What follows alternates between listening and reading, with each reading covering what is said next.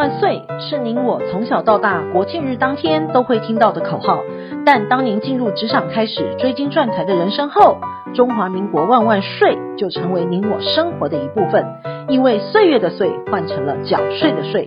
纳税是人民的义务，但节税是您我的权利。所以唯有正面对战，才有博胜的机会。聪明的您，就是要有强大的应税智商。每周二与五，Cindy 都会与您在空中一起练睡功，也欢迎大家持续练功。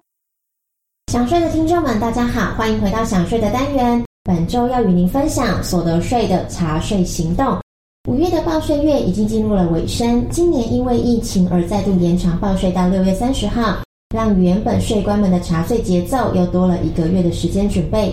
报税的终点就是查税的起点。当税官们陆续收到纳税人上传的资料，您会不会好奇他们真的会查吗？谁又是查税的 VIP 呢？另外，国税局是如何选案查核的呢？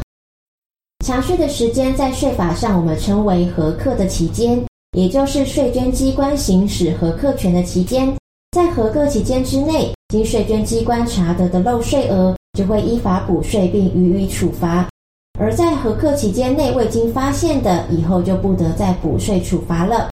若您是在规定期限之内申报，且无故意以诈欺或者是其他不正当方式逃漏税捐者，其合格的期间自申报起算五年；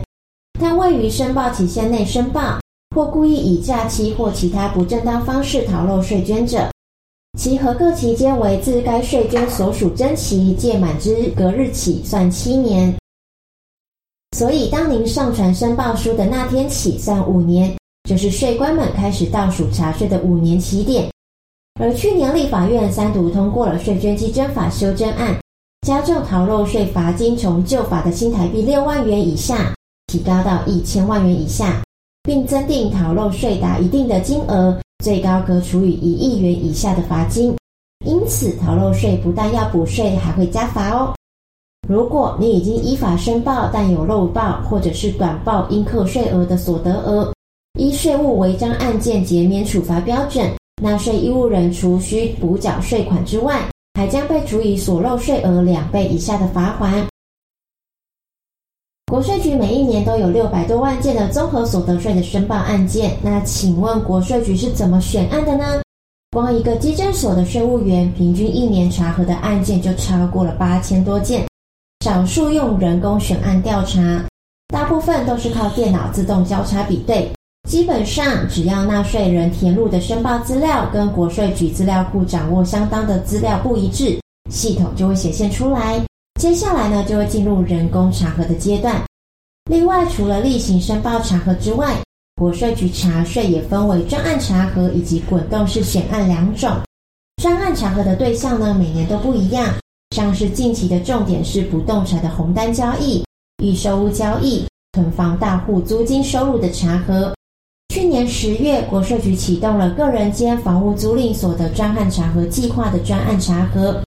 首要的对象呢，是针对持有一千七百零三位持有非自住房屋十户以上的囤房大户，要求申报租赁所得或者是说明原因。目前呢，有上百位已经补缴税款了。近年也针对持有非自住房屋五户以上约七千七百人才选案查核并辅导课税。针对金流往来频繁、疑似租赁收入情况要求说明，若确定是漏报租赁所得，将补税。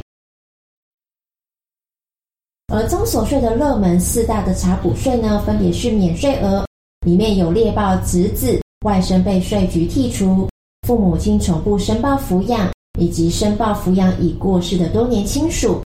而漏报所得，常见的是未申报受抚养亲属的所得，漏报大陆地区来源所得或者是海外所得，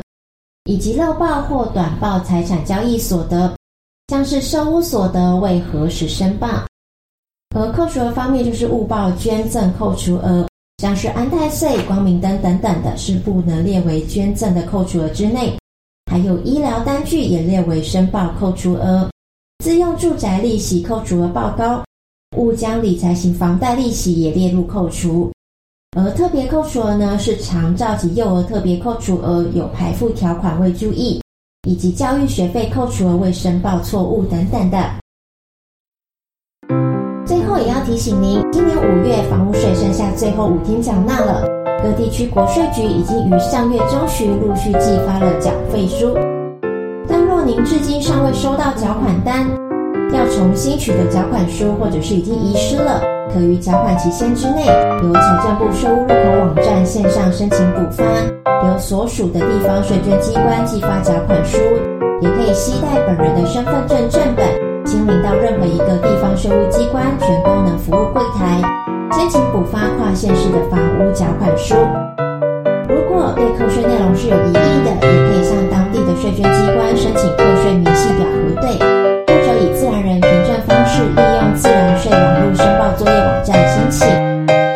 这周我们还有其他所得税的文章与您做分享。本周的享税专题，谢谢你的收听。我们下周